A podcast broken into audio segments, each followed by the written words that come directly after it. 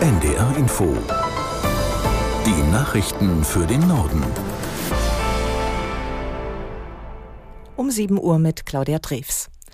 Die Lokführergewerkschaft GDL hat einen neuen Streik im Tarifkonflikt mit der Bahn angekündigt. Er soll morgen Abend im Güterverkehr starten und insgesamt sechs Tage dauern. Aus der NDR Nachrichtenredaktion Felix Tenbaum. Der Personenverkehr soll ab Mittwoch früh 2 Uhr bestreikt werden. Enden soll der Ausstand am Montag in einer Woche, abends um 18 Uhr.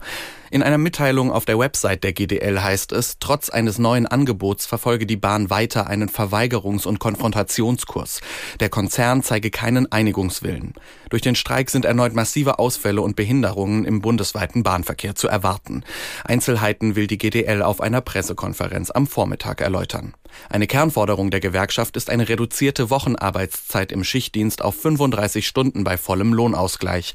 Im jüngsten Angebot der Bahn haben die Beschäftigten die Wahl, die Arbeitszeit ab 2026 bei vollem Lohnausgleich von 38 auf 37 Wochenstunden zu reduzieren.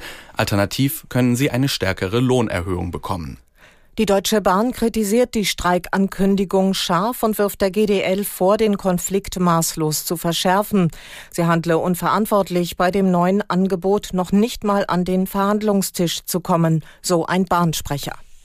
Am Wochenende sind in ganz Deutschland wieder Menschen auf die Straße gegangen, um ein Zeichen gegen Rechtsextremismus zu setzen.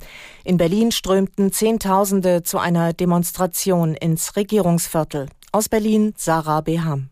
Bundesweit sind laut Veranstaltern über eine Million Menschen auf die Straße gegangen, um ein Zeichen gegen Rechtsextremismus zu setzen.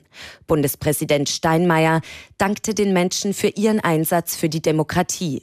Er forderte in einer Videobotschaft ein Bündnis aller Demokraten. Auch SPD-Generalsekretär Kühnert ruft in der Rheinischen Post dazu auf, die Demokratie nachhaltiger zu stärken. Der Schwung der letzten Tage dürfe nicht abebben. CDU-Chef Merz lobte zwar die Demonstrationen, warnte jedoch gleichzeitig davor, die AfD eine Nazi-Partei zu nennen. Wer Wähler zurückgewinnen wolle, dürfe sie nicht beschimpfen. Die Außenministerinnen und Minister der EU wollen heute über eine mögliche Friedensinitiative für den Nahostkonflikt beraten. Dazu sind Treffen mit ihren Amtskollegen aus Israel, der palästinensischen Autonomiebehörde und mehreren arabischen Staaten geplant. Es soll vor allem darum gehen, Bedingungen für eine vorbereitende Friedenskonferenz zu erörtern. Ziel dieser soll sein, den israelisch-palästinensischen Konflikt dauerhaft beizulegen. Heute beginnt das größte NATO-Manöver seit Jahrzehnten. Nach Angaben des Verteidigungsbündnisses nehmen etwa 90.000 Soldaten daran teil. Aus der NDR Nachrichtenredaktion Petra Mittermeier. Steadfast Defender, auf Deutsch etwa standhafter Verteidiger. So heißt das große Manöver, bei dem die Soldaten den Ernstfall proben. Einen russischen Angriff auf NATO-Gebiet, der zum Ausrufen des sogenannten Bündnisfalls nach Artikel 5 des NATO-Vertrags führt. Das Manöver in Europa soll bis Ende Mai dauern. Beteiligt sind laut NATO alle 31 Mitgliedsländer und Anwärter Schweden. Russland bewertet das NATO-Großmanöver als endgültigen Rückfall in die Zeiten des Kalten Krieges. In Berlin findet heute ein Staatsakt für den verstorbenen CDU-Politiker Wolfgang Schäuble statt. Bei der Feier im Bundestag sind Reden von Bundespräsidentin Baas, Frankreichs Staatschef Macron und dem CDU-Vorsitzenden Merz geplant. Im Anschluss lädt Bundespräsident Steinmeier zu einem Empfang. Bereits vor dem eigentlichen Staatsakt findet ein Gedenkgottesdienst im Berliner Dom statt. Schäuble war am 26. Dezember im Alter von 81 Jahren gestorben.